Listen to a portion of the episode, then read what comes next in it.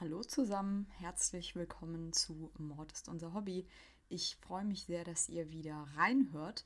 Heute gibt es mal keine reguläre Folge, sondern ein kleines Sommerspecial zum Herbstbeginn. Ich hatte ja schon angekündigt, ich bin gerade quasi im Urlaub und nutze die Zeit, um neue Fälle zu recherchieren. Und recherchieren heißt für mich äh, ja auch immer Bücher lesen. Und gerade jetzt, wo das Wetter in den letzten Wochen so eher herbstlich war und man nicht mehr so viel raus konnte, ist Lesen für mich immer so eine super Alternative. Vor allem, wenn man spannende True Crime Bücher zu Hause hat. Und bei mir stapeln sich wirklich die ungelesenen Bücher in den Regalen und ich freue mich richtig darauf, im Urlaub jetzt ein bisschen was nachzuholen.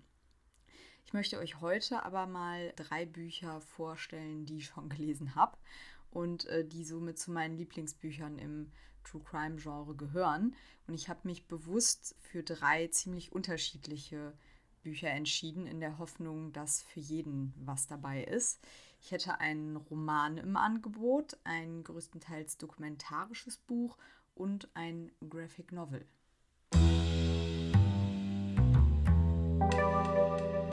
Mord ist unser Hobby.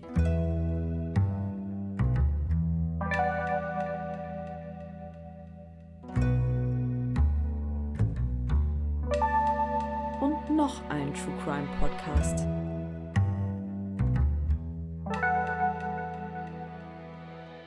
Ich starte meine Empfehlung mit einem recht ungewöhnlichen Beitrag, nämlich My Friend Dharma, ein Graphic Novel von Durf Backdurf. Jeffrey Dahmer ist zu Beginn dieser Geschichte ein eher einsamer und stiller Teenager, der Kleintiere seziert und in Chemikalien einlegt und auf eine ganz normale Highschool in Ohio geht. Eher der schlachsige und introvertierte Typ geistert er gedankenverloren durch die Gänge. Die Mitschüler nehmen ihn gar nicht richtig wahr, bis er damit beginnt, spastische Anfälle im Unterricht vorzutäuschen. So gewinnt er die Aufmerksamkeit von ein paar Jungs um Durf Backdurf, die ihn von nun an als eine Art Fanclub begleiten. Nach wie vor fühlt Jeffrey sich aber von allen unverstanden, nicht zugehörig. Seine Eltern stehen kurz vor der Trennung, die Mutter hat ein Suchtproblem, der Vater ist überfordert. Jeffrey hadert mit seiner Sexualität, flüchtet sich in den Alkohol und in immer düsterere Gewaltfantasien, die er bald nicht mehr kontrollieren kann. Also falls ihr regelmäßig True Crime Podcasts hört, ist euch der Name Jeffrey Dahmer sicherlich bekannt. Für alle anderen ähm, noch eine ganz kurze Einordnung an der Stelle. Jeffrey Dahmer tötete zwischen 1978 und 1991 17 junge Männer und galt als einer der schrecklichsten Serienmörder der US-Geschichte, unter anderem weil Nekrophilie und Kannibalismus eine große Rolle bei seinen Taten spielten. Und so ein Graphic Novel über einen Serienmörder klingt erstmal, finde ich, relativ makaber, oder? Und makaber ist dieser Beitrag von Dürf Beckdurf irgendwie auch. Aber zugleich ist die Geschichte auch sehr, ja, sensibel und unbequem erzählt. Das Besondere an diesem Graphic Novel ist natürlich seine Erzählperspektive, denn der Autor Durf Beckdurf ging mit Jeffrey Dahmer zusammen zur Highschool und war für den zukünftigen Serienmörder wohl das, was einem Freund am nächsten kommt. Die schrecklichen Taten Dahmers bebildert der illustrierte Roman aber eben nicht, also die Erzählung endet an der Stelle, an der Stephen Hicks, der Dahmers erstes Opfer werden wird, in dessen Auto steigt. Und ich glaube, das war auch die einzige richtige Lösung an dieser Stelle aufzuhören, denn alles andere wäre, glaube ich, schwer darzustellen gewesen in einem Graphic Novel. Und ich glaube, für den Autor endet hier halt auch die Geschichte, die er noch mit begleitet hat, ein Stück weit. Er schildert im Vorwort dann auch, wie er mit dieser Geschichte hadert und dass es für ihn irgendwie so einen extremen Widerspruch zwischen Abscheu und Mitleid für Jeffrey Dahmer gab, den er für sich irgendwie auflösen musste. Und das tut er in diesem Fall, finde ich, auch relativ eindeutig. Also ich würde das so interpretieren, sein Mitleid für den Jeffrey Dahmer, den er kannte, endet in dem Moment, in dem er zum Mörder geworden ist. Auf die Frage, warum Jeffrey Dahmer zum Serienmörder wurde, kann das Buch äh, keine eindeutige Antwort geben. Aber das ist auch nicht die Intention des Buches und ich glaube, dass ja niemand kann darauf ja eine finale Antwort geben. Mich hat diese Vorgeschichte aber sehr zum Nachdenken gebracht, weil ich vorher immer nur von dem Monster Dama gehört und gelesen hatte. Und ich finde, es ist äußerst unbequem, sich einzugestehen, dass er halt trotz allem auch ein Mensch war. Und obwohl das Buch über 200 Seiten hat, ist man durch den hohen Bildanteil natürlich viel schneller durch, als wenn man jetzt einen normalen Roman lesen würde. Optimal also, wenn ihr nicht viel Zeit zum Lesen habt. Aber Achtung, das Buch könnte euch viel länger beschäftigen als die Zeit, die ihr zum bloßen Lesen braucht. Von mir auf jeden Fall eine Empfehlung. Als nächstes möchte ich euch den flämischen Roman In Paradisum von Yves Petri vorstellen. Ich lese euch mal den Klappentext vor und ähm, bin mir sicher, einige von euch werden schon raushören, um welchen realen Fall es geht. Marino, dieser unscheinbare farblose Marino, hat einen Mann getötet. Und er hat ihn nicht nur getötet, er hat ihn zuerst entmannt, ihm dann die Kehle durchgeschnitten und Teile seines Körpers im Gefrierschrank aufbewahrt, um davon zu essen. Marino hat das allerdings auf Wunsch seines Opfers getan. Jetzt sitzt er im Gefängnis und schreibt alles auf, eigentlich ist es nicht er, der schreibt. Es ist nicht seine Stimme, die hier spricht. Er notiert nur, was er diktiert bekommt. Ja, das ist die Geschichte um den Kannibalen von Rothenburg, die diesen Roman inspiriert hat. Für alle, die nicht wissen, was da passiert ist, am 10. März 2001 tötete Armin Maivis den Diplomingenieur Bernd-Jürgen Brandes auf dessen Wunsch hin. Bevor er ihn erstach, trennte er dem betäubten Brandes sein Geschlechtsteil ab und verzehrte es teilweise. Die beiden hatten sich in einem Internetforum kennengelernt, in dem ja, Menschen unterwegs sind, die andere Menschen schlachten wollen und solche, die geschlachtet werden wollen. Der Fall hat natürlich ein riesiges Medienecho nach sich gezogen, wie ihr euch vorstellen könnt. Denn das, wovon wir hier reden, ist ja so grausam und so unvorstellbar, dass es sich unserer Vorstellungskraft entzieht.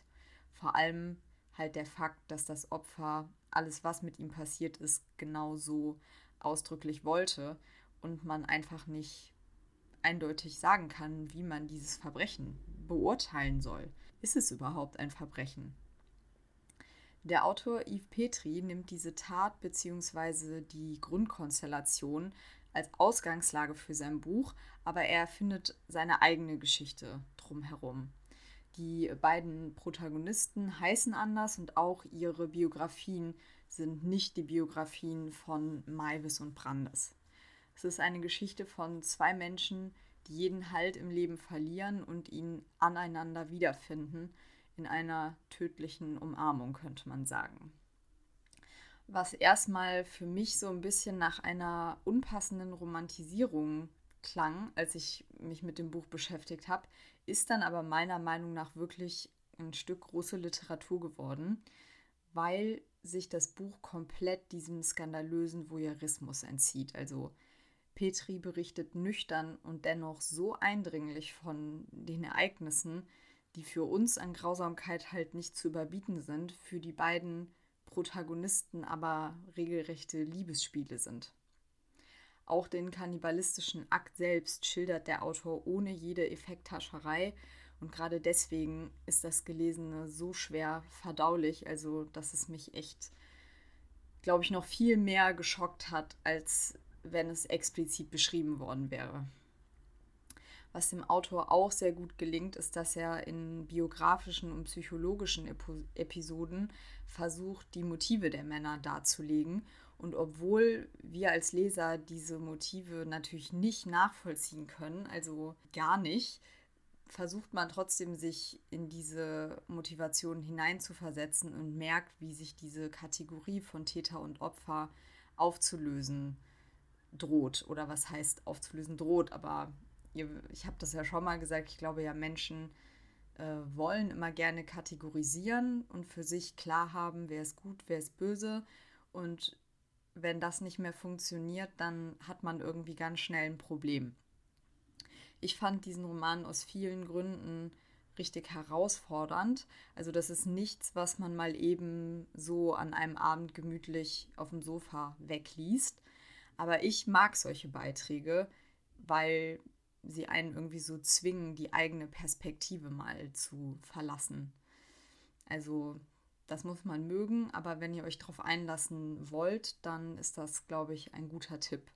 Ich war zu Beginn auch so fast ein bisschen angewidert von dem Buch, muss ich sagen, weil es halt stellenweise schon wie eine Romantisierung des Verbrechens rüberkommt.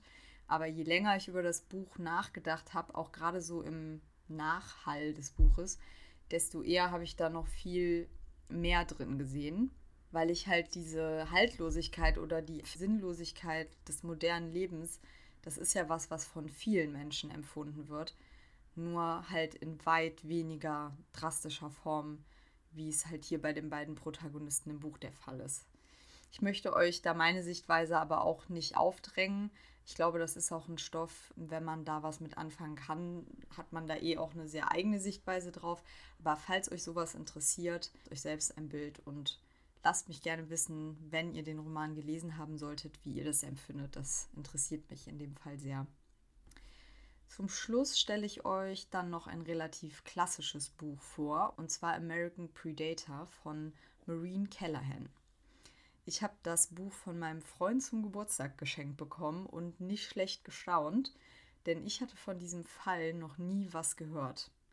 Und das kommt bei Serienmördern ehrlich gesagt bei mir jetzt nicht so oft vor, denn wenn man so die gängigen True Crime Podcasts hört und ne, sich irgendwie die Dokus ähm, im Streaming-Angebot anschaut, dann hat man ja doch relativ schnell das Gefühl, so die meisten zu kennen, weil Serienmord ist ja zum Glück dann doch ein extrem seltenes Phänomen und über die Täter wird ja so viel berichtet, dass man wirklich die meisten Namen einfach schon mal gehört hat. Aber ich habe noch nie vor diesem Buch von Israel Keys gehört einem Täter, der in vielen Fällen ganz anders agierte als die Serienmörder, über die ich bisher gelesen hatte.